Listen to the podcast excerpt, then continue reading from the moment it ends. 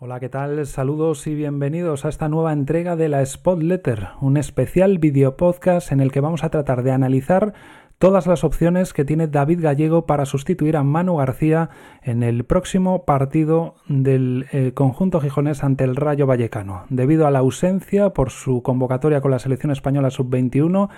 por primera vez en lo que va de temporada, va a tener que David Gallego recurrir a una opción alternativa a Manu, ya no solo de inicio, sino es que prácticamente solo se ha perdido unos pocos minutos en los 11 primeros encuentros de la temporada. Tiene muchas alternativas, unas manteniendo más o menos el mismo estilo y dibujo, otras siendo algo más radical y cambiando o aportando, imponiendo nuevos matices tanto en el esquema táctico como en el eh, posible estilo de juego. Así que vamos a tratar de enumerar todas esas opciones que tiene vamos a tratar de analizar los pros y los contras que puede traer cada una de ellas y sin jugar a adivinar, porque solo David Gallego sabe cómo están entrenando y lo que tiene en mente para enfrentarse al rayo, solo él lo sabe, lo que va a optar, pero nosotros sin jugar, como digo, a adivinar, vamos a tratar simplemente de con argumentos eh, incluso poner cierta, eh, cierto orden en esa lista de posibles opciones que tiene que estar ahora mismo barajando David Gallego para suplir a Manu García.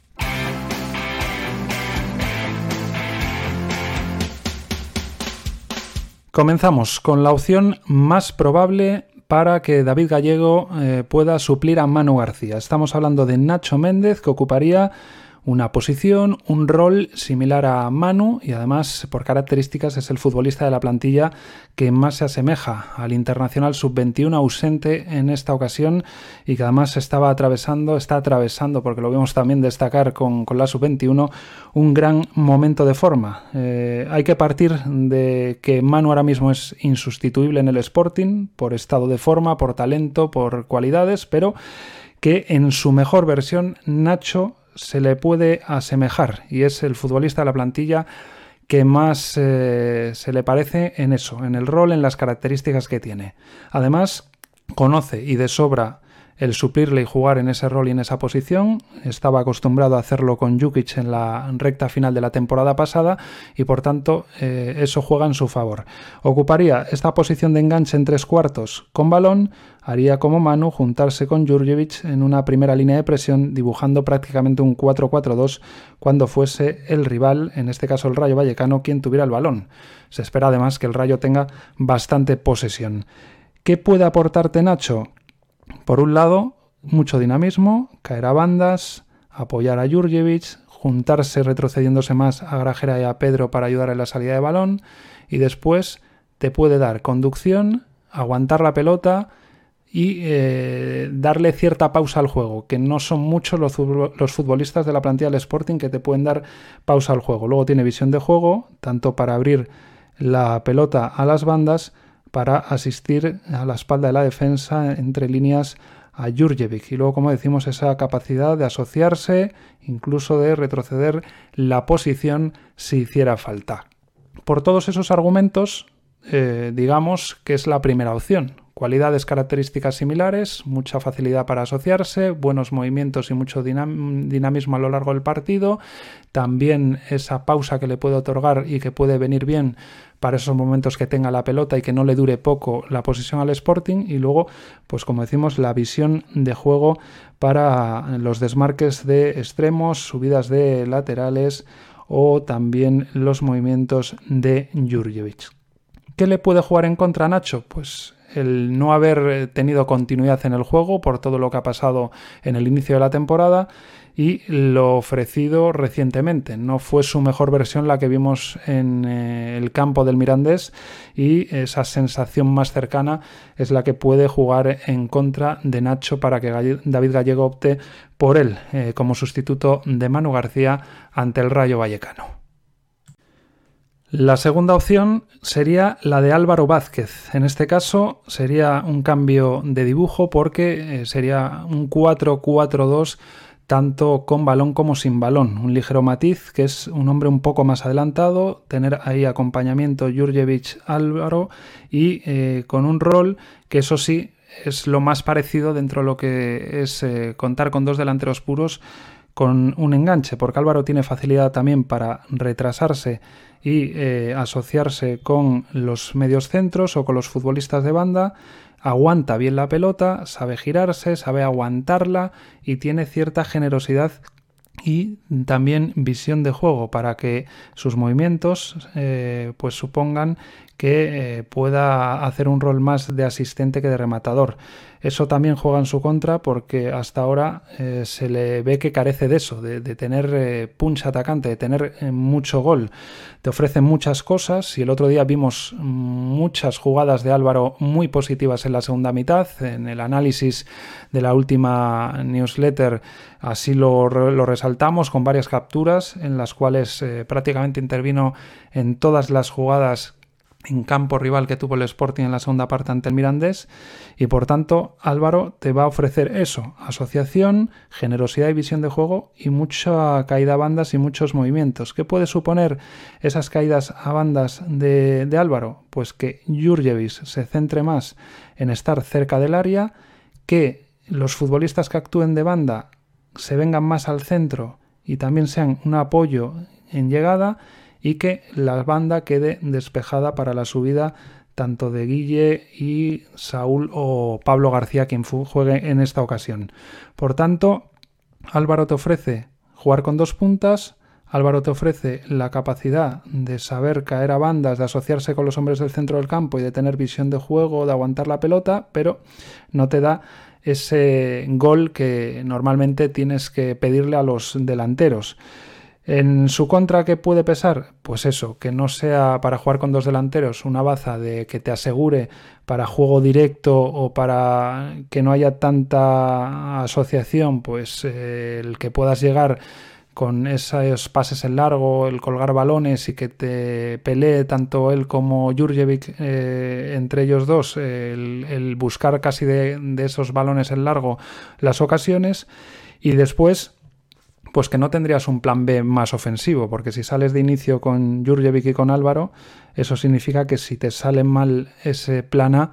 pues prácticamente como plan B sí que puedes poner otros tipos de, futbolistas de, ataque, pero no serían tan delanteros como Álvaro. Es cierto que puedes optar por un juego más directo con Pablo, que puedes optar por un juego más eh, vertical eh, y que suele generar por sí mismo eh, tiros a puerta y tiros y ocasiones como es Aitor.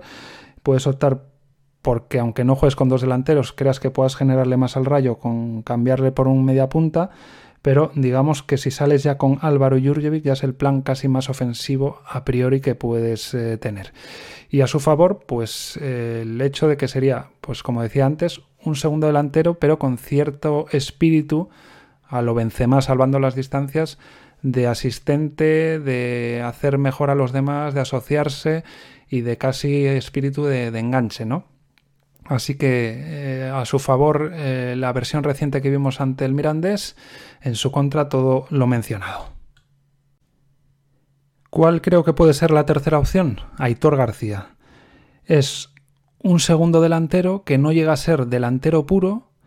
y que te ofrece cosas muy diferentes a las de Álvaro Vázquez. Por un lado, la principal virtud que tiene, y más cuando ocupa el carril central, son los desmarques de ruptura. Bien sea a la espalda de la defensa con un movimiento muy vertical, bien sea porque se haya caído en cierta manera una banda y te haga una ruptura en diagonal para buscar, como digo, esa asistencia desde zona de tres cuartos para ganar en velocidad a la defensa rival y casi siempre generar ocasiones, porque Aitor, lo mencionábamos también en anteriores entregas, eh, hasta la jornada 10 era el tercer futbolista que más tiros eh, había realizado en la segunda división no muchos entre los tres palos, pero sí suele generarse cada partido pues sus dos, tres eh, disparos, eh, casi todos siempre a larga distancia, pero también tiene esas sorpresas de llegada con desmarques en vertical y le suele llegar ese tipo de ocasiones cuando se va un poco del medio hacia el carril central y ofrece esos desmarques. ¿Qué te puede también ofrecer eh, Aitor? Pues velocidad, y caída a banda. También te va a, poder apoyar a los laterales para que los eh, extremos a priori que jueguen puedan ocupar posiciones más interiores. ¿Qué juega en su contra? Pues eh, cierta anarquía táctica o por lo menos más anarquía táctica que otros compañeros, aunque es cierto que no se le puede eh, decir que no, que no trabaje defensivamente, pero eh, digamos que no es tan metódico, ni tan consistente, ni tan constante en el seguimiento de una disciplina táctica. Pero te puede generar muchas ocasiones eh, en jugada individual, en esos desmarques, y lo que renuncias es prácticamente a tener esa conexión con el centro del campo, con un hombre que tanto Nacho más enganche y Álvaro más delantero sí te proporcionaban de bajar aquí ayudar a los centrocampistas. Con Aitor vas a ganar más, que los defensas tengan que recular en cierta medida y que estén más atentos a esos movimientos, pero pierdes aquí un vacío en zona de tres cuartos que puede ser ocupado por los eh, hombres de banda para que suban los laterales y que entonces sí que no se notaría tanto, pero en cambio, si eso no sucede, si los laterales no están tan arriba y tienen que ocupar más la zona de la banda, los extremos, digamos que la conexión ya tiene que depender más o de pases en largo de Pedro, o llegadas por banda que bien porque se genere eh, esa acción por el costado puedan encontrar tanto a Aitor como, como a Jurjevic. Por tanto, es un perfil diferente al de Álvaro, un perfil muy diferente al de Nacho, pero a su favor esos desmarques sobre todo, que es de los pocos que lo hace, que da verticalidad al equipo y esa capacidad que tiene de generar ocasiones, de, casi de la nada, con, con, esas carreras o en jugada individual, aunque sea acabando con un remate desviado y lejano, pues siempre se acaba llegando y se, genera cierta eh, inquietud ¿no? en las defensas rivales cuando, cuando sí que le llegas a, portería contraria y a, y a generar esos disparos, porque siempre pueden tener el temor de que alguno acabe entre los tres palos. Como cuarta opción voy a mencionar a Carmona, posiblemente por la participación que está teniendo estos últimos partidos no ocuparía esta cuarta posición en la lista de posibles opciones que baraje David Gallego, pero voy a situarlo aquí por mm, las razones que voy a explicar. Uno, porque creo que a estas alturas de su carrera puede rendir mucho más por el carril central que por las bandas. Dos, porque tiene jerarquía y personalidad para pedir el balón y para que ante la ausencia de Manu los compañeros tengan siempre entonces una referencia que sepa que siempre van a estar, que va a estar ahí, que la va a pedir, que la va a aguantar, que puede eh, estar eh, ejerciendo esa labor que se suele decir de echarse el equipo a las espaldas y que te puede aportar un rol similar tanto al de Nacho como al de Manu en el sentido de que te puede venir a apoyar a los eh, centrocampistas, que te puede ocupar posiciones más de arriba porque tiene mucha facilidad para llegar y para saber ocupar los espacios. Me atrevería a decir que incluso es el futbolista de la plantilla del Sporting que mejores movimientos tiene en el área rival, que mejor sabe mm, intuir dónde tiene que esperar el centro o dónde tiene que buscarle eh, el espacio mayor a la defensa rival para esperar esa asistencia al centro de los compañeros, con lo cual no solo te puede dar asociación con la gente de banda y del centro del campo, sino también esa llegada y esos movimientos inteligentes en el área. Y luego, pues lo que decía, la personalidad, la jerarquía, de querer pedir la pelota, de querer eh, echarse el equipo a la espalda y de que el juego gire en torno a él. En su contra, el rol que está desempeñando. Poco protagonismo, pocos minutos, muy poca continuidad, que eso le puede estar generando pues que el ritmo de juego,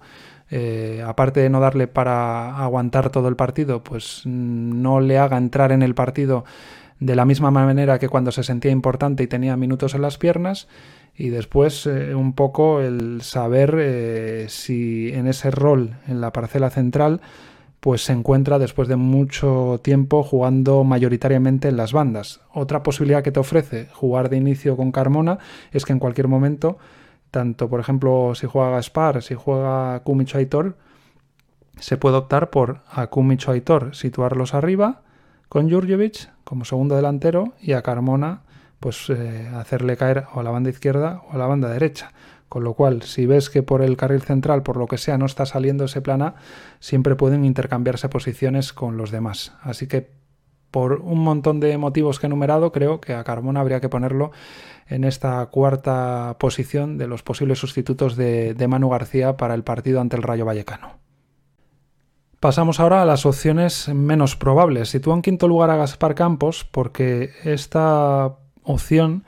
eh, haría que fuesen posibles muchas alternativas al mismo tiempo. Es decir, a Gaspar le puedes mantener en banda izquierda y situar tanto a Aitor como a Kumic arriba o a Álvaro Vázquez como delantero, o puedes optar porque si, por ejemplo, dejas a Aitor y a Kumic en las bandas, sea Gaspar el que ocupe un rol más central que podría ser, si no tanto el de media punta, que también tal vez adelantar un poco a Pedro, situar a Grajera como único pivote y que tanto Gaspar como Pedro jueguen como dos interiores. Eso te posibilita que estos dos futbolistas, tanto Gaspar, algo más caído a la izquierda, como Pedro, algo caído a la derecha, tengan esa capacidad de incorporarse a zonas ofensivas sabiendo que siempre va a haber otro cubriéndole la espalda y llegar a zona de frontal del área con opciones de probar los disparos, porque tanto Pedro como Gaspar tienen eh, un disparo potente y preciso, con lo cual digamos que Gaspar te puede jugar como enganche, es asociativo, es dinámico, se puede caer un poco más hacia el carril izquierdo, que es lo que solía hacer también Manu, tiene, al estar en el enganche, opción de llegar también a la frontal para buscar disparos y puede ser otro interior, con lo cual jugarías con Pedro y con mm, Gaspar, como decía antes, un poco más adelantados de Grajera. Es esa otra opción, no la veo tampoco muy probable, pero la cito en quinto lugar. Y encaramos ya la recta final de este video podcast de análisis de cuál puede ser el sustituto de Manu García con otras cuatro opciones las que se pueden ver en esas eh, capturas, los que lo estéis eh, viendo a través del vídeo,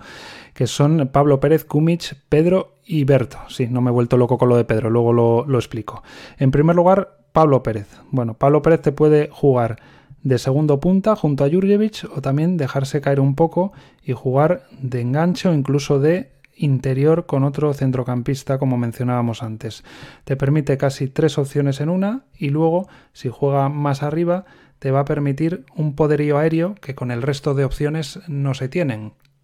Luego, pues no es eh, nada torpe con el balón en los pies, aguanta bien la pelota, normalmente suele provocar muchas faltas, suele aguantarla bien y esperar a compañeros, suele asociarse bien con los compañeros también y como digo, ganaría el Sporting en eh, poderío por arriba y en poderío físico para batallar con los defensas del Rayo que tendrían ya que estar atentos a esas dos eh, referencias, la de Pablo y la de Jurjevic y eso podría hacer que Jurjevic, lo mismo que decíamos antes con con, Álvaro, eh, pues pueda ocupar zonas más de área, porque sea Pablo el que viene ya a fajarse más a la zona de tres cuartos, a caer a banda y a también mantener ocupada a la defensa del Rayo Vallecano. La segunda opción que vemos ahí es la de Kumic, y la pongo como opción, aunque ya lo he ido mencionando en algunas otras alternativas, porque no está jugando los últimos partidos y sería entrar en el 11. Bien para entrar en banda, bien para entrar como punta, bien para entrar con un poco de un rol más de enganche que lo veo algo menos probable. Eh, no creo que opte por Kumis como punta, porque sería un poco mandarle un mensaje negativo a Álvaro y a Pablo Pérez, pero si lo que quiere es un centrocampista con cierta llegada, con gol, que, aporte algo más eh, de, juntarse a centrocampistas o de caerse a bandas, pues puede ser otra de las opciones, aunque es eh, similar a, alguna otra alternativa que hemos mencionado. ¿Por qué pongo a Pedro eh, también en este bloque de opciones? Porque sería que Pedro adelante su posición bien como interior, en el rol que antes mencionábamos con, con Gaspar, pero que podría ser incluso con Nacho o con, o con Grajera, y que jugara eh, Pedro en uno de los dos eh, puestos de interior. Podría entrar en una alineación un poco más conservadora Javi Fuego de pivote con Grajera y Pedro de interiores. Con ello ganas en consistencia, eh, te armas más en defensa y más si se tiene en cuenta que el Rayo va a tener mucho el balón, pero pierdes presencia de conectar con la gente de arriba, porque tanto Pedro como Grajera es cierto que pueden llegar por conducciones, por presencia física de, de zancada, pero no te van a ofrecer ese dinamismo de estar continuamente ofreciéndose o de en una jugada individual irse de los rivales, porque tanto Grajera como Pedro tienen menos facilidad que Manu o Nacho para girarse, para irse en el regate y tener, eh, digamos, ese rol de jugador desequilibrante en zona de enganche. Pero, a su favor, ya digo, tendrías un equipo más armado en defensa y con capacidad de llegar y de disparo. Bien puede ser con Javi Fuego, Grajera y Pedro, bien puede ser con Grajera, eh, Nacho y Pedro, o Grajera, Gaspar y Pedro, como decíamos antes. ¿Qué puede ocurrir si entra Berto? Una opción también muy poco probable viendo eh, los pocos minutos que está teniendo, pues que sería una especie de rol similar al de Álvaro Vázquez, un segundo delantero, pero que no es tan delantero puro, sino que tiene mucho dinamismo, que tiene capacidad también de venirse y asociarse con los compañeros, y luego a diferencia de Álvaro, que sí que parece tener más gol, al menos eso eh, ha demostrado con el filial del Sporting. No se le ha visto mucho con el primer equipo, pero sí que se le recuerda un remate espectacular de chilena en el campo del Mirandés cuando tuvo esa oportunidad de minutos junto a Grajera en la temporada pasada. Y lo dijo Javi Rico y me alegró que, que lo dijera porque yo también lo pienso. Tiene mm, más potencial del que le mm, parecen atribuir los minutos que le están dando los entrenadores. No contaron con él ni José Alberto ni Jukic apenas y ahora no está contando con él David Gallego, pero te puede ofrecer eh, descaro, atrevimiento, dinamismo y cierto gol del que adolece el equipo, pero también lo veo poco probable porque sería saltarse jerarquías en la lista, aunque sea remota a Ilacito, por enumerar todas las que creo que podrían darse, aunque eh, sobre todo las dos, tres primeras que hemos mencionado en este vídeo podcast son las que tienen más papeletas. Nacho, Álvaro y Aitor. Por ese orden son las que yo diría que son ahora eh, las opciones más probables por las que opte David Gallego. Hasta aquí ha llegado este repaso a los posibles, al posible sustituto de Manu García, eh, una tarea que no se antoja nada sencilla ni para el entrenador de la decisión ni para el futbolista que tenga que hacer olvidar a Manu ante el Rayo Vallecano, pero eh, con este análisis hemos tratado de citar las posibles opciones con sus pros y sus contras en cada caso. Gracias por estar al otro lado, por vernos en este vídeo, por escucharnos en el podcast que lo esté escuchando en versión audio. Nos vemos, nos leemos, nos escuchamos en la próxima entrega de la Spot Letter.